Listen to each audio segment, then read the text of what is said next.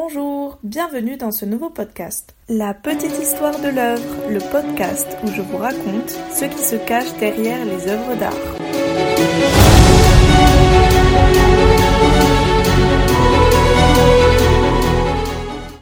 Aujourd'hui, nous allons parler de l'histoire qui se cache derrière l'œuvre La bataille de Trafalgar. Il s'agit d'une huile sur toile réalisée par William Turner entre 1823 et 1824. Vous pouvez désormais consulter cette œuvre ainsi que toutes celles des autres épisodes sur le compte Instagram de La Petite Histoire de l'œuvre. Nous allons voir comment s'est déroulée cette célèbre bataille de Trafalgar que l'artiste a représentée et pourquoi il a été critiqué pour cela. Cette histoire commence en octobre 1805, au début du règne de Napoléon Bonaparte, qui n'a pas encore entrepris les vastes conquêtes qui ont étendu l'Empire français à travers l'Europe.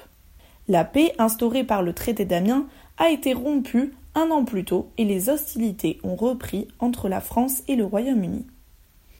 À cette époque, Napoléon est donc convaincu qu'il faut d'abord neutraliser le Royaume-Uni pour obtenir la paix. Il prévoit donc de l'envahir.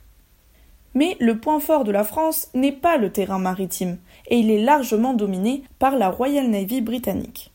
C'est donc une vaste ambition dont il va être assez vite dissuadé, notamment par la bataille de Trafalgar. Cet affrontement est mené d'un côté par l'amiral Nelson à la tête de la Royal Navy britannique et de l'autre par le vice-amiral Villeneuve qui mène la flotte franco-espagnole. Le premier a une marine réputée, organisée et fortement rassemblée autour du commandant. Le second possède une armée plus nombreuse en bateaux, 33 contre seulement 27 du côté britannique, grâce à l'assemblage des deux armées qui sont alliées mais cette armée est moins obéissante et avec des techniques moins efficaces. C'est au sud de l'Espagne, au large du cap de Trafalgar, près de Cadix, que va se dérouler une des plus grandes batailles navales de l'histoire. Pourquoi là-bas? Eh bien, la plus puissante escadre française, menée par Villeneuve, était coincée à Toulon, en Méditerranée, et surveillée par la flotte de Nelson. Cependant, Napoléon voulait que ses troupes maritimes regagnent la Manche afin de mener à bien son projet d'envahir la Grande-Bretagne. L'empereur rassemble pour cela une armée de 200 000 hommes au camp de Boulogne, qui prendra plus tard le nom de la Grande Armée. Il opte donc pour éloigner la flotte anglaise du véritable objectif en faisant partir la flotte de Villeneuve aux Antilles, en faisant croire à une attaque sur les colonies britanniques pour revenir dans un second temps dans la Manche. Ils arrivent donc aux Antilles, rejoints par d'autres navires français et espagnols, puis reviennent en Europe à peine la flotte britannique arrivée. Les Britanniques sont confus, ils ne savent plus quel est le réel objectif de Villeneuve et de la flotte impériale.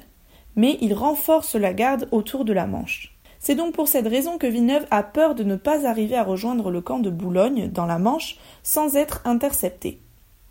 Sa seconde option est de se réfugier à Cadix, mais la flotte de Nelson les suit de près et ils se retrouvent enfermés dans le port de Cadix pendant deux mois. Napoléon est furieux contre Villeneuve et il lui ordonne de quitter Cadix au plus vite pour regagner la Méditerranée et attaquer Naples. Il veut même remplacer Villeneuve qu'il considère comme incompétent. Et c'est là que ce dernier décide de tenter le tout pour le tout et contre l'avis de ses officiers quitte le port et c'est deux jours après avoir quitté Cadix, le 21 octobre 1805, qu'ils sont interceptés par les Britanniques et que la bataille de Trafalgar commence.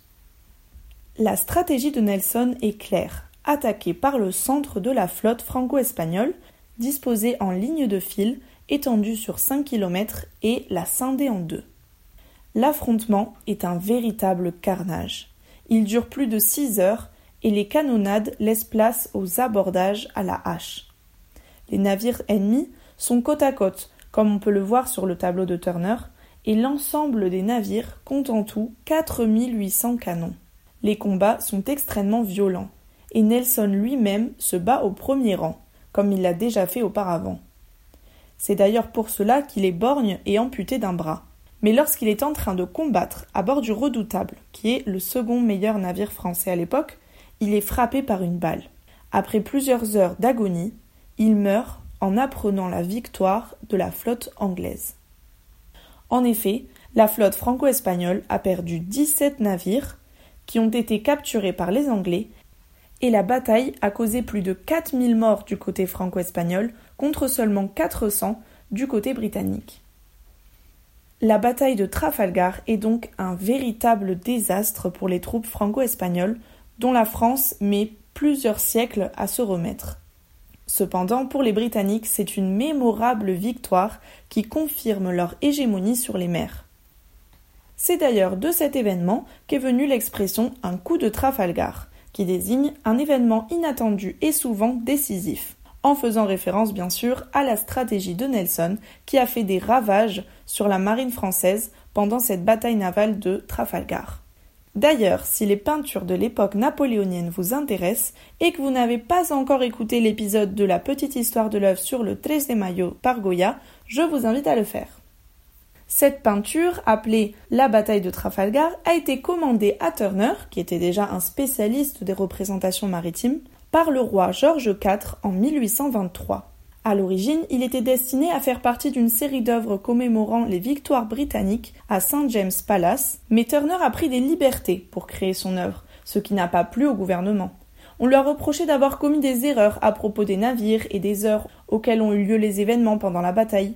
En effet, il combine plusieurs événements qui ont eu lieu à des moments différents, comme le Homa qui est à terre, le navire Achille qui prend feu ou celui du redoutable qui coule. Pourtant, Turner s'est inspiré des études du navire de Horatio Nelson et des tableaux déjà réalisés sur la bataille.